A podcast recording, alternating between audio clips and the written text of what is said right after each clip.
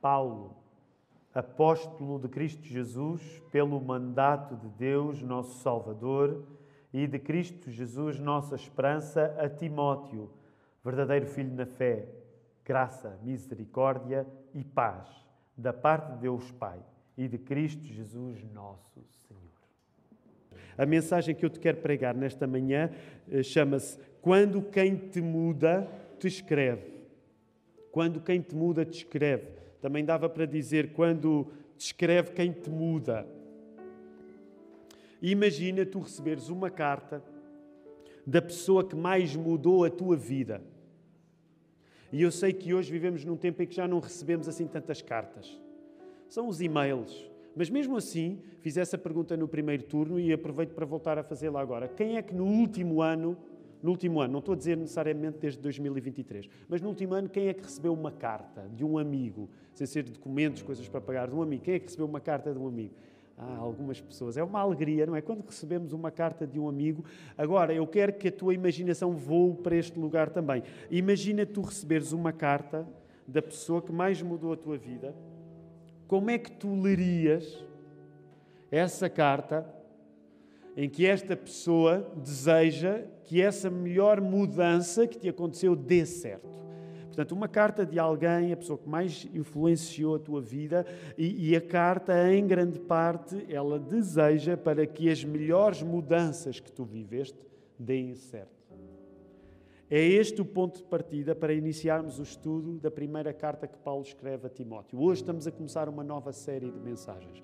Eventualmente, se tu chegas hoje pela primeira vez, já viste que altura boa, chegaste no início da série, primeiro episódio. Então, se Deus nos permitir, nos próximos meses, nós vamos dar o melhor da nossa atenção ao estudo da primeira e da segunda carta que o apóstolo Paulo escreveu a Timóteo. Para fazermos isto bem, uma vez mais, precisamos de orar e pedir o consolo e a, o auxílio de Deus em todas as coisas. Vamos orar. Querido Deus, obrigado por este domingo, obrigado por estes encontros especiais nesta casa de oração. Aquilo que é bom e acontece na Lapa é apenas uma, uma migalhinha ínfima nas maravilhas que tu fazes acontecer ao longo de todo o mundo. Tantas igrejas nesta hora a passar pelo mesmo tipo de alegria, ó oh, Senhor, e nós queremos pedir-te uma vez mais que agora aqui a tua presença seja uma certeza para todos, sobretudo para aqueles que ainda não te conhecem, que te possam conhecer hoje, Senhor.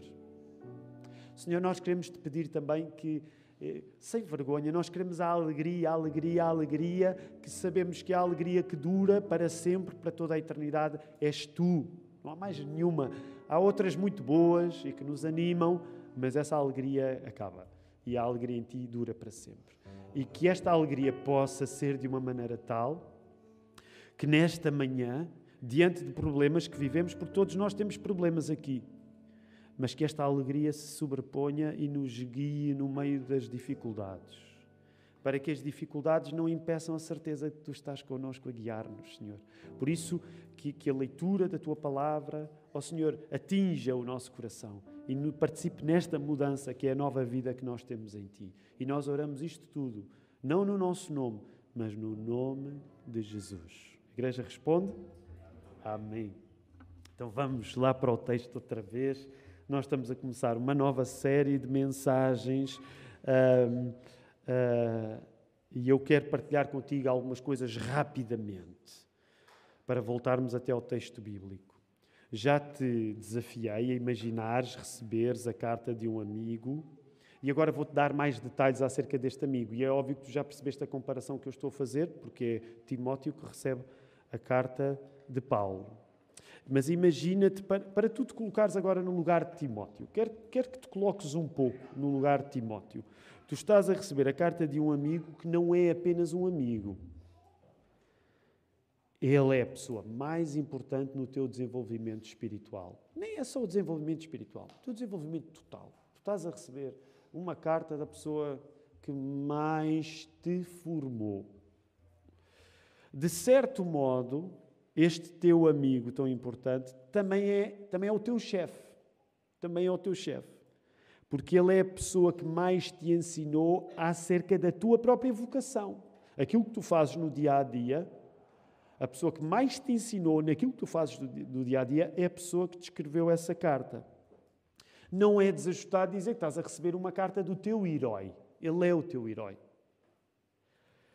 Com ele, com esta pessoa, tu já viajaste. Já viajaste muito. E não foi em turismo.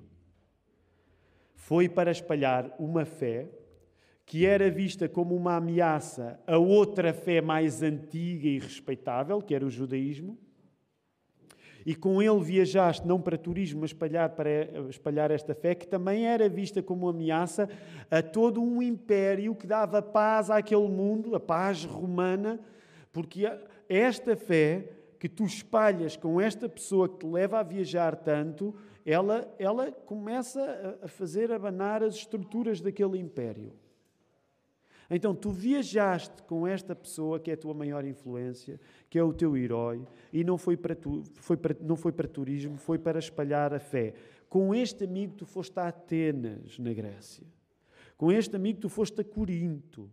Com este amigo tu foste a Éfeso. E sob a orientação deste amigo levaste uma oferta à igreja em Jerusalém. Pensa nisto. Sem este amigo tu não terias visto nada do que viste não terias visto nada do que viste. Uh, eu não sei se já tiveste esta experiência de viajar com amigos. Geralmente viajamos com família, mas podemos ter o privilégio de viajar com amigos. Uma das coisas muito interessantes quando se viaja com amigos é que a nossa amizade cresce. Claro que se não formos cuidadosos também pode diminuir, mas quando tu viajas. É, eu vejo às vezes aí um pessoal a viajar aí na igreja, temos aí um grupo viajante forte e viajam, viajam, viajam. E, portanto, eu, eu, uma coisa que eu gosto, uh, geralmente uh, é, um, é um, grupo feminino, quando elas voltam, eu gosto de as ouvir a falar das viagens e tal, e fazem viagens mesmo. Fazem viagens às vezes perigosas, às vezes saltam de paraquedas e coisas assim, coisas que eu não e, claro, nesta igreja julgam que são os homens, está bem, está, vão as meninas à frente, são as mulheres que saltam de paraquedas nesta igreja. Então elas viajam e eu gosto de as ouvir a contar a história. Porquê? Porque quando nós viajamos com amigos, a nossa amizade dilata-se. Nós somos obrigados a, a, ver coisas novas, a experimentar coisas novas e isso muda-nos ao mesmo tempo. Então coloca-te no lugar de Timóteo, que viu o que viu graças a este amigo que lhe está a escrever esta carta. Este amigo que lhe escreve, Paulo, era um pastor. Cuidava dos cristãos que se convertiam. E vejam bem o que é que aconteceu com Timóteo. Timóteo também se tornou um pastor. O que isto, repara, é muito interessante. De certa maneira, a vida de Paulo tornou-se a própria vida de Timóteo. É este tipo de amigo. É aquele amigo que mudou a tua vida de um modo tal que quando tu dás por ti já estás a viver a vida dele, já tens a mesma vocação que ele tem. O Paulo, pastor, é aquele que conduz Timóteo a ser o Timóteo pastor. E esta pessoa enviou-lhe uma carta. Esta pessoa enviou-lhe uma carta. Claro que nós podemos sempre dizer: Ah, mas eu não sou Timóteo. Eu não, não sou eu que estou a receber esta carta. Quem recebeu esta carta foi Timóteo. Ah, mas deixa-me dizer: tu não precisas de ser Paulo e não precisas de ser Timóteo, portanto, não precisas de ser quem recebe a carta, não precisas de ser quem escreve a carta, para encontrar nas palavras desta carta todo o sentido. Porquê? Porque, à semelhança de Paulo e de Timóteo, a igreja, quando tu já foste transformado por Jesus, a igreja é a tua vida. À semelhança de Paulo e à semelhança de Timóteo, a igreja é a tua vida. Repara, isto, claro, significa nós, como cristãos, evangélicos, protestantes, reformados, seja o termo que tu preferires. Claro que nós enfatizamos sempre a relação com Cristo, mas nós sabemos que não é possível ser mudado por Cristo, ter uma vida nova em Cristo, sem não nascermos para a Igreja. E portanto, quando tu és um crente a sério, a Igreja é a tua vida. Tu não precisas ser sequer um pastor para a Igreja ser a tua vida. Tu não precisas ser um missionário Tu não precisas ser um evangelista. Se tu és de Cristo, a igreja já é a tua vida. E por causa disso, todas as palavras que Paulo está a escrever a Timóteo dizem-te respeito também. Esta comunidade local onde nós estamos aqui na Lapa, visível, porque é uma igreja em carne e osso, com os seus defeitos, com os seus problemas, mas esta igreja aqui na Lapa e qualquer outra igreja onde o Evangelho é pregado é a maneira como Jesus, depois de nos dar uma vida nova, decidiu cuidar de nós. A igreja é a nossa vida. A igreja é a nossa vida. Deixa-me só dizer isto, até uh, pegando num exemplo concreto, agora, precisamente também quando orávamos pelo Ricardo. Uh, a igreja é a nossa vida porque não há maneira de nenhuma de nós sermos acompanhados por Cristo sem sermos acompanhados pelas igrejas locais. Por exemplo, quando por alguma razão específica alguém precisa de ir para outro lugar, tem de ser a igreja lá, a igreja local daquele sítio. Mesmo, e tu sabes, para aqueles que viajam, e alguns de vocês viajaram, sobretudo aqueles que não nasceram em Portugal, tu não podes estar em Portugal achas que a tua igreja é do Brasil, por exemplo, para aqueles que vêm do Brasil para aqueles que vêm dos Estados Unidos. Tu não podes estar em Portugal a ser guiado pela Igreja dos Estados Unidos. Se dos Estados Unidos vieste, tu precisas sempre de um corpo em carne e osso, porque a tua relação com Jesus não é uma relação com um fantasma, é uma relação com pessoa. E por difícil que seja viver na igreja, e deixa-me dizer, eu sou o primeiro a dizer, é muito difícil viver em igreja. Mas é o plano que Deus arranjou para mim e para ti, para tu seres cuidado por Cristo aqui. Portanto, por causa disso, significa que a igreja é a tua vida. E se a igreja é a tua vida, então tu vais ter tudo para aprender em relação àquilo que Paulo está a dizer a Timóteo. Porque a igreja era a vida deles também.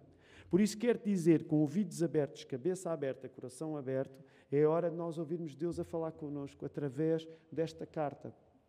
Eu não o disse ao início, também já não é novidade para nós, nós já o fizemos agora há pouco tempo, quando lemos a carta aos Hebreus, mas este é o momento em que eu vou passar a ler esta carta do início ao fim.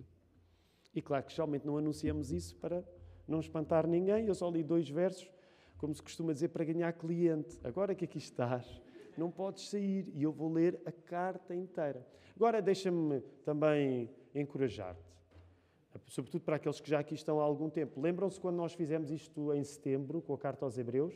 Quantos capítulos tem Hebreus? É fácil. Quantos capítulos tem Hebreus? Não podem falhar, nós acabámos na semana passada. 13. Quanto tempo levei eu a ler a carta aos Hebreus? Recordas-te? Uma hora. Quem, quem foi o mentiroso vai ser excluído desta igreja aqui? Foi o João? Foi o João? Foi o Daniel. 40, foi, bem, bem eu, não, eu não vou. Se o Vini diz 42, não foi à volta disso, eu sei que foi mais do 40. De facto, vamos, o Vini, oráculo do Senhor, deve ter sido isso. Deve ter sido isso. Deixa-me dizer, deixa-me te animar. Se foram 40 minutos para ler a carta aos Hebreus, são apenas seis capítulos que eu vou ler hoje, está bem? E são mais curtos que a carta aos Hebreus, portanto não, não fiques uh, preocupado. Eu quero só fazer rapidamente dois, dois avisos antes. Aliás, três, na prática, e depois vamos até à carta. Também foi isto que explicou, juntamente com o facto de hoje ser domingo de ceia, que o culto tenha, o primeiro turno tenha levado um pouco mais, mas nada que que seja fora de normal para o segundo turno. Portanto, não significa que o segundo turno vai levar mais tempo, já é o tempo normal do segundo turno. Mas eu quero fazer dois avisos ainda antes, três, rápido, antes de passarmos a ler a, a carta aos Hebreus. O primeiro é: prepara-te, porque quando nós lemos a Bíblia em secções inteiras, é completamente diferente, como tu sabes, de lê-la pedaço a pedaço. E uma coisa que eu quero te já avisar porque isso dá para entender quando nós nos relacionamos uns com os outros. Sabem, eu sei que quando um cristão anda muito bem em relação. A, a, como é que eu digo isto? Quando um cristão anda muito convicto, é sinal às vezes que ele não anda muito a ler a sua Bíblia. Explico. Porque quando tu lês a Bíblia de fio a pavio, tu vais ficar ofendido com algumas coisas que vais ouvir. E portanto, sabem aqueles cristãos que têm sempre resposta para tudo e tal? Eles não andam a ler a sua Bíblia. Porque quando tu lês a tua Bíblia, há coisas que, mesmo tu mais ou menos compreendendo, custam. E, portanto, uma das coisas que eu te quero dizer é que tu vais ouvir aqui coisas que eventualmente podem ofender. E que tu sabes que o povo não anda a ler, não anda a ler muito a palavra de Deus quando não se ofende com nada do que Deus lhes diz. E essa é uma das coisas que eu quero dizer. Hoje vamos ler, não é uma carta muito longa, mas olha, tu prepara-te. Há muita coisa que tu vais ouvir o apóstolo Paulo dizer aqui e que te vai soar mal. Claro, eu estou-te a dizer, entre Paulo e tu próprio, escolhe o primeiro, não é? Mas prepara-te. E o que me leva ao segundo comentário, que eu sei que é uma coisa muito chata, que repetimos muito aqui na igreja, mas temos de repetir uma vez mais, temos de repetir uma vez mais, que é a importância da leitura não silenciosa. A leitura silenciosa é uma coisa maravilhosa, sobretudo ganha pela reforma protestante com a invenção da imprensa, porque até a invenção da imprensa a maior parte das pessoas não tinha uma Bíblia em casa, mas trouxe um fenómeno que nós hoje devemos também ponderar nele para ler a Bíblia ainda mais, que é a tua faz as contas de cabeça, não precisas responder, porque isso é contigo e é comigo também. Mas a maior parte das vezes tu estás a ler a Bíblia, tu estás a ler silenciosamente. E quando tu ouves a leitura de qualquer texto silenciosamente, o texto não, permite-me dizer assim, o texto não encarna tanto quando tu ouves a ser dito. Portanto, lembra-te que até ao século XVI os cristãos não ouviam geralmente a Bíblia no conforto da sua cabeça, em leitura silenciosa. Ouviam-na ser dita. E quando tu ouves as palavras a serem ditas, é diferente do quando tu ouves apenas para dentro. E tu sabes isso porque, por exemplo, mesmo quando às vezes tu estás a fazer devocional, isso acontece contigo, porque acontece comigo também. Que é, nós estamos a ler a Bíblia mas nós começamos a viajar logo, estamos a lê-la para dentro. E quantas vezes não leste um texto inteiro da Bíblia e de repente chegaste ao fim e disseste assim: O que é que eu acabei de ler? Isso passa a vida a acontecer. O que é que eu acabei de ler? Não me lembro nada. Li os cinco capítulos, eh, por exemplo, a minha prática, li os cinco capítulos da praxe e de repente penso: Ei, não apanhei nada.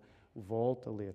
Quando tu lês mais alto, tu tens uma vantagem, porque de facto as palavras soam. O facto teres de dar voz às palavras, leva-te a compreender melhor as palavras. E permite-me ainda uma nota aqui à parte, porque é uma nota muito importante que tem sido também premida em muitos contextos da nossa igreja. Por exemplo, tu descobres que nós temos este hábito da leitura, da oração escrita, eh, que todos os cultos lemos, mas tu, se começares a ser eh, atento, Hás de reparar que cada vez mais, as, as, mulheres têm colocado uma ênfase muito grande nisto também, cada vez mais há pessoas que quando vêm orar cá à frente estão a ler as orações.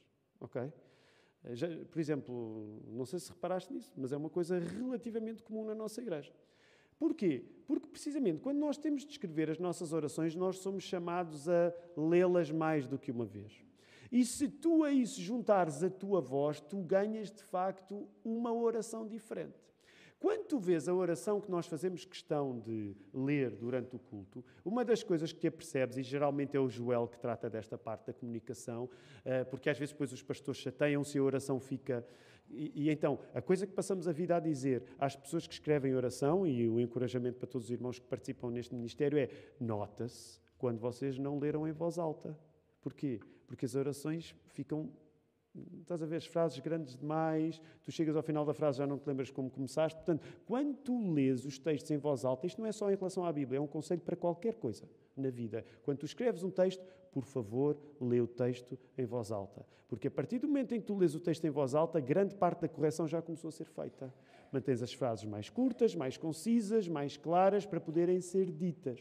Porquê é que eu te estou a falar uma vez mais nesta questão?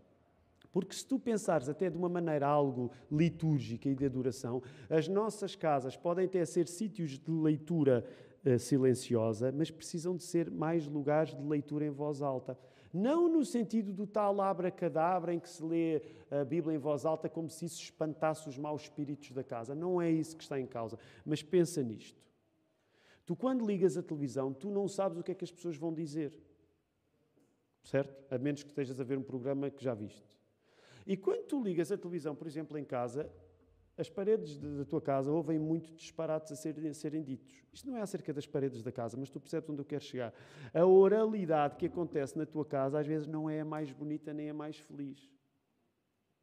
Os filmes que a gente escolhe às vezes não são, não são os melhores. Os programas que estamos a ver, as pessoas dizem tantos disparates. E a verdade é que a nossa casa torna-se uma espécie de eco de ressonância de coisas que não são bonitas.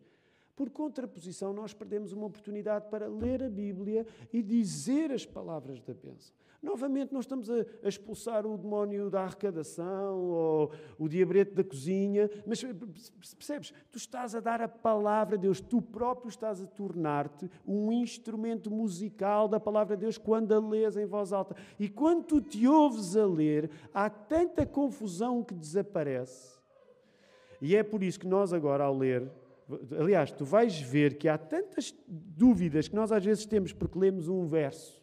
Por exemplo, tantas vezes, aquela coisa, pastor, tenho uma questão neste verso, diz assim. E às vezes o, o que a pessoa está a ensinar, o que tem a dizer, olha, lê cinco versos antes. Ou lê cinco versos depois e percebe pelo contexto. Portanto, eu quero fazer, de facto, uma vez mais, esta chamada à leitura oral das Escrituras, em voz alta. Abençoa-te a ti próprio ao leres a voz alta para ti. Porque uma das coisas que acontece é que tu pregas a ti próprio quando lês em voz alta.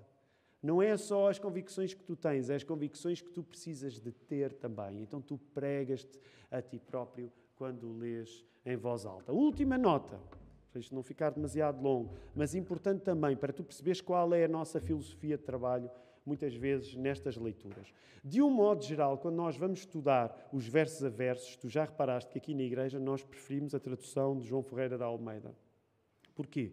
Porque apesar de ter alguns séculos, é uma tradução mais preocupada com o princípio da palavra, de traduzir as palavras. Portanto, significa que, por exemplo, encontras uma palavra no grego e ela tem um determinado significado, e por difícil que seja o significado dessa palavra, ela vai ser traduzida. Vou dar um exemplo: propiciação. É a palavra grega que está lá para propiciação ou para justificação. E ao invés de pensarmos assim, epá, propiciação ninguém sabe o que é, ou justificação ninguém sabe o que é, vamos, vamos traduzir esta ideia. Não, com o Ferreira da Almeida tu traduzes as palavras e quando se vai estudar tens de ser tu a ir aos conceitos. Não é a tradução que vai até ti, és tu que vais até à tradução. De uma regra geral, nós como evangélicos gostamos, quando vamos fundo, vamos à tradução que vai aos termos originais. Agora, também reconhecemos que quando não estamos familiarizados com o texto, há outras traduções que não vão tanto palavra a palavra, mas é o princípio da tradução dinâmica. Preocupam-se mais em transmitir a ideia numa linguagem que qualquer pessoa possa compreender. São traduções que não são tão rigorosas com as palavras, mas que pensam mais nas ideias. Hoje, como nós estamos a entrar, é uma entrada. Vou usar uma tradução dinâmica porque é mais fácil no imediato tu ires até lá. Eh, percebes a ideia? Porquê? Porque vai ser uma tradução em português corrente. Eu vou estar a usar a Bíblia para todos, que não é geralmente a tradução que nós usamos para estudar mais a fundo, mas que ajuda muito quando estás a ler do início ao fim. Tendo dito isto, como da última vez, como fizemos quando foi a carta aos Hebreus, tu ouve como preferires, ou lê, se tu quiseres estar a ler, eu vou ler na Bíblia para todos, Podes, coloca os olhos no texto e segue. Se preferires não estar a olhar para o texto e estar a ouvir-me, olha para mim. Deixa-me dizer uma coisa, eu não tive tempo de dizer no, no primeiro turno, eh, mas isto é uma carta. Não tenhas vergonha de reagires àquilo que é dito aqui. Ok? Porque há aqui coisas que são ditas. Se achares graça, não há problema em rir. Há coisas que aqui são ditas que eu acho graça. Portanto, é uma carta, é alguém que está a falar contigo. Porque quando um amigo está a falar contigo, tu reages ao que o teu amigo diz. Se ele disser uma coisa bonita, tu ficas contente. Se ele disser uma coisa triste, se calhar tu ficas zangado. Claro que tu vais ter de reprimir qualquer revolta com o apóstolo Paulo. Uh, e eu vou ler aqui umas, umas, palavras do apóstolo Paulo que no imediato ah, o pessoal pode ter vontade de bater nele. E aí reprimes, ok? Finges, e cristão hipócrita, e dizes, palavra do Senhor. Mas de resto, não tenhas medo de responder com o teu coração, com as tuas emoções. Então, vamos a isso. Vamos ler a palavra de Deus.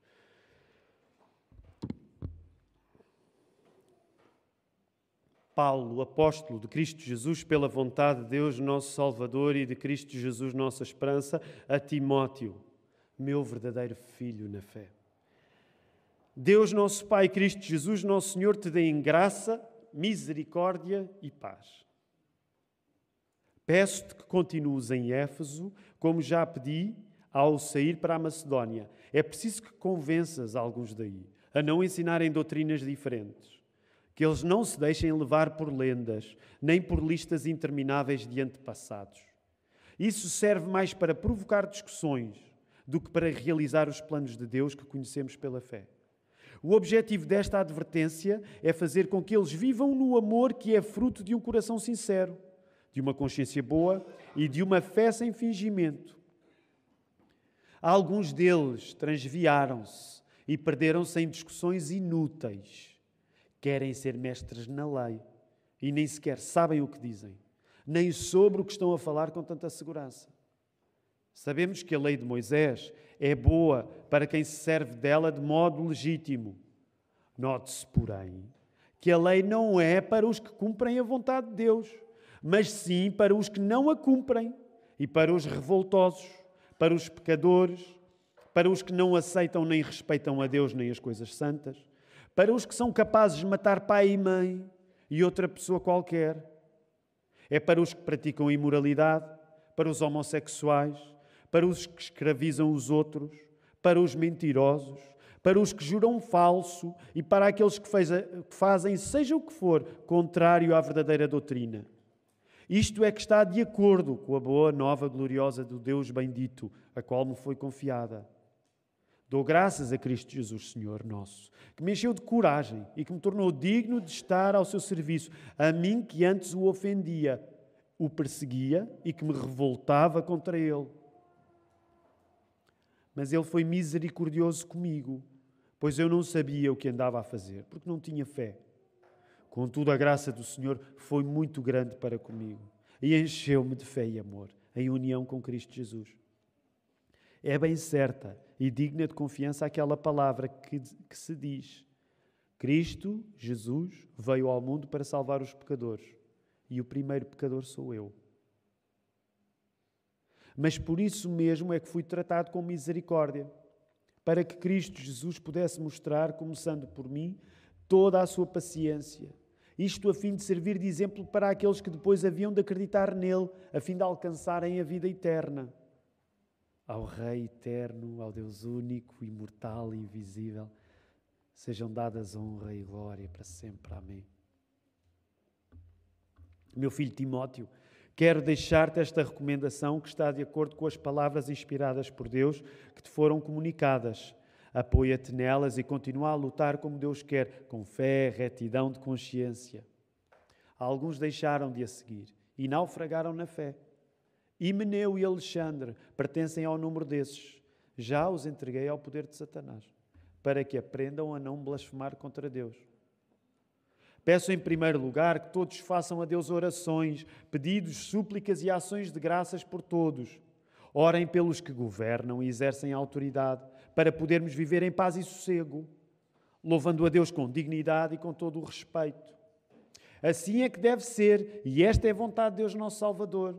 Ele quer que todos se salvem e cheguem ao conhecimento da verdade.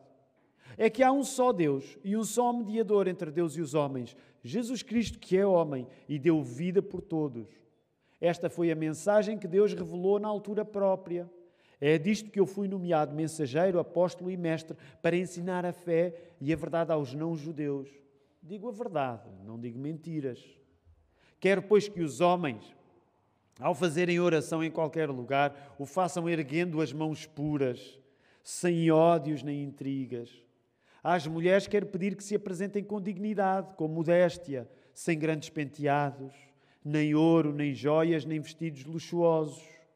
Apresentem-se como convém a mulheres que se preocupam principalmente em agradar a Deus pelas boas ações. As mulheres aprendam em silêncio e com toda a humildade. Não lhes permito que ensinem, nem deem ordens aos homens, mas devem ficar em silêncio. Primeiro foi criado Adão e só depois Eva, e quem caiu na tentação não foi Adão, a mulher é que foi tentada e cometeu a transgressão. Mas criando os seus filhos, as mulheres salvar-se-ão se modestamente permanecerem na fé, no amor e em santidade.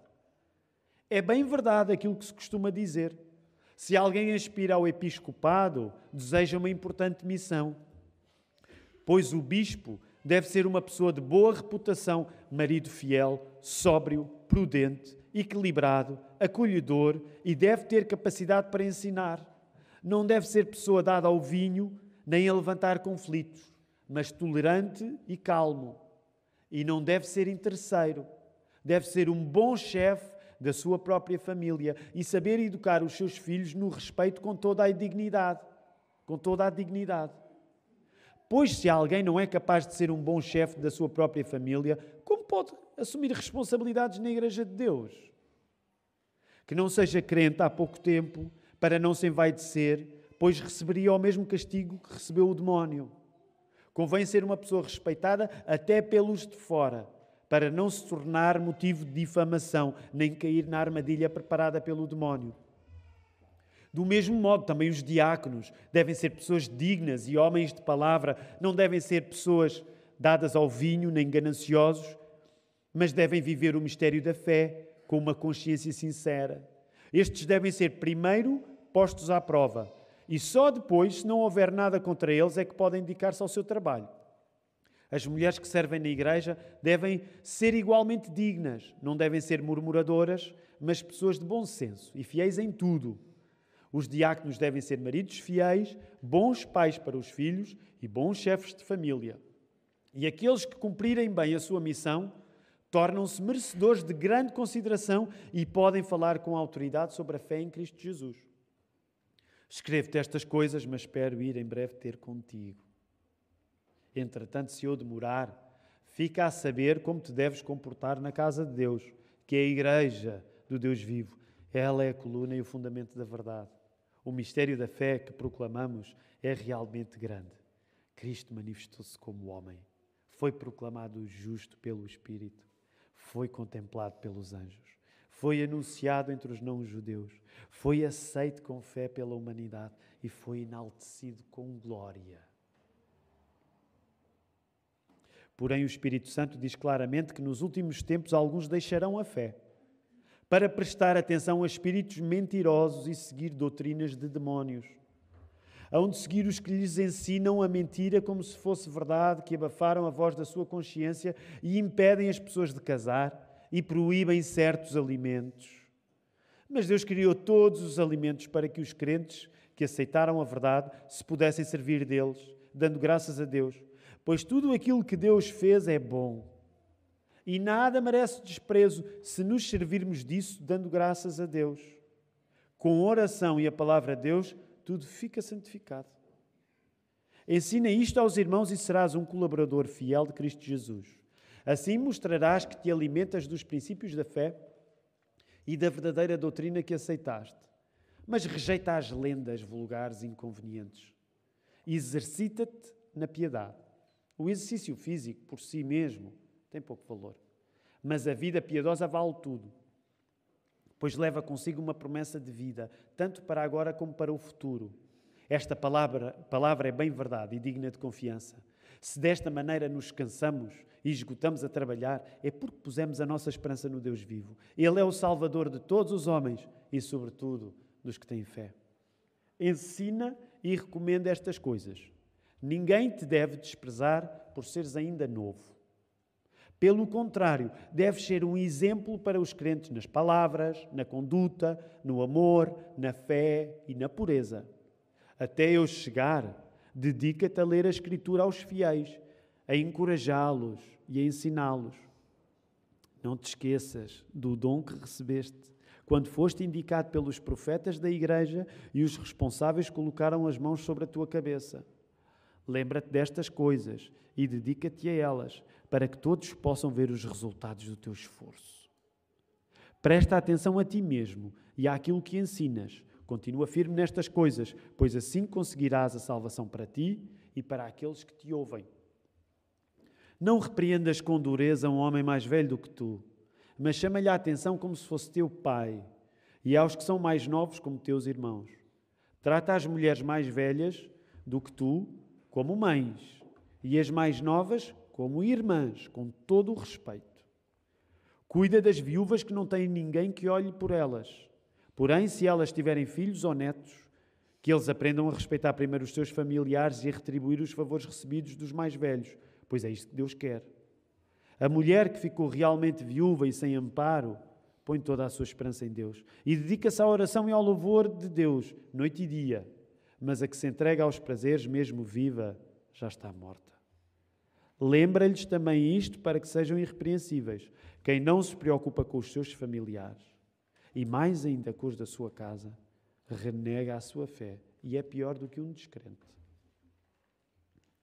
Para que alguém possa pertencer ao grupo das viúvas, deve ter pelo menos 60 anos e ter sido uma esposa fiel. Deve ter dado provas de bom comportamento, se educou bem os filhos, se acolheu os que não tinham abrigo, se se pôs humildemente ao serviço dos crentes, se socorreu os que estavam em aflição, praticando todo o bem que lhe fosse possível. Não admitas as viúvas mais novas, pois se desejarem casar outra vez, abandonam a Cristo e tornam-se culpadas, faltando ao compromisso anteriormente tomado. Depois habituam-se a não fazer nada e andam de casa em casa. Além de não fazerem nada, ainda são curiosas e besbilhoteiras, falando daquilo que não convém. Por isso, prefiro que as mais novas se casem, criem filhos, cuidem da casa e não deem nenhum motivo para os inimigos da fé dizerem mal de nós, pois algumas já se deixaram levar por Satanás. Se alguma mulher crente tiver viúvas ao seu cuidado, olhe por elas, para que a igreja não fique sobrecarregada e não possa cuidar das que não têm ninguém. Os presbíteros que desempenham bem a sua missão de presidir merecem dupla recompensa, principalmente os que se esforçam na pregação e no ensino. Pois a Sagrada Escritura diz: Não tapes a boca ao boi, que já debulha. E diz também: O trabalhador tem direito ao salário. Não aceites nenhuma acusação contra um presbítero, a não ser que seja apresentada por duas ou três testemunhas. Aqueles que pecarem, repreende-os diante de todos, para que também os outros tenham cautela. Diante de Deus, de Cristo Jesus e dos seus santos anjos, peço-te encarecidamente que cumpras estas coisas, sem te deixares levar por preconceitos nem dares preferência a ninguém. Não tenhas pressa a impor as mãos a ninguém para o serviço da igreja. Não te tornes responsável pelos pecados dos outros. Conserva-te puro. Não bebas só água. Bebe, bebe também um pouco de vinho por causa do teu estômago e das tuas frequentes doenças. Os pecados de algumas pessoas já são conhecidos de toda a gente, mesmo antes do juízo de Deus. E outros pecados serão conhecidos depois. Do mesmo modo, as boas obras ou já são conhecidas, ou se o não são ainda, não ficarão escondidas. Aqueles que são escravos, tratem com todo o respeito os seus senhores para que não se ofenda o nome de Deus nem a sua doutrina. E os que têm como senhores pessoas crentes, não lhes percam o respeito pelo facto de serem seus irmãos na fé. Pelo contrário, sirvam-nos melhor ainda, porque estão a servir pessoas crentes e amadas por Deus. É isto que tu deves ensinar e recomendar. Se alguém ensinar coisas diferentes e não seguir a doutrina certa, que é de nosso Senhor Jesus Cristo, segundo os ensinamentos da nossa religião, esse é um orgulhoso e não compreende nada. É uma pessoa doentia, que só levanta problemas e discussões. É daí que nascem as invejas, as intrigas, as injúrias, as suspeitas maldosas e as discussões inúteis de gente de entendimento corrompido e que anda longe da verdade. Eles pensam que a religião é um negócio de facto, a religião pode até ser uma forma de enriquecimento, se for praticada sem motivos interesseiros. Quando viemos ao mundo, não trazíamos nada. E quando formos embora, também nada podemos levar. Se tivermos alguma coisa que comer e com que nos vestir, é quanto basta. Porém, os que desejam enriquecer caem na tentação e na armadilha e são vítimas de muitos desejos insensatos e prejudiciais fazendo com que se afundem na ruína e na perdição. A raiz de todos os males é a ganância do dinheiro. Levados por elas, por ela, muitos perderam a fé e meteram-se em grandes aflições. Tu, porém, como homem de Deus, foge dessas coisas. Procura a justiça, a piedade, a fé, o amor, a paciência e a mansidão. Luta no bom combate da fé segura a vida eterna para a qual foste chamado e da qual fizeste tão bela profissão de fé diante de muitas testemunhas. Na presença de Deus, que dá a vida a tudo, e de Jesus Cristo, que deu tão belo testemunho diante de Pôncio Pilatos, eu te peço, até à vinda de nosso Senhor Jesus Cristo, guarda sem defeito nem mancha o que te foi mandado. Na devida altura, ele há de aparecer, pelo poder daquele que é bendito, único soberano, o Senhor dos Senhores.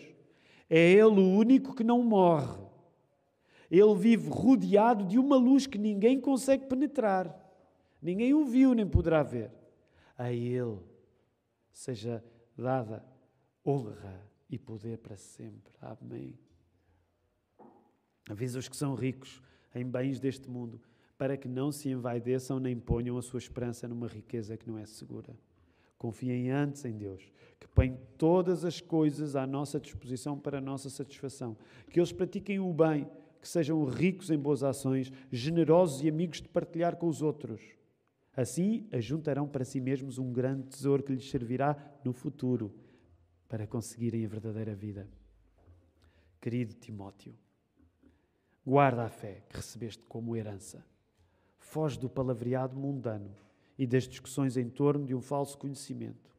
Alguns deixaram-se levar por ela e desviaram-se do caminho da fé. Que a graça de Deus esteja convosco.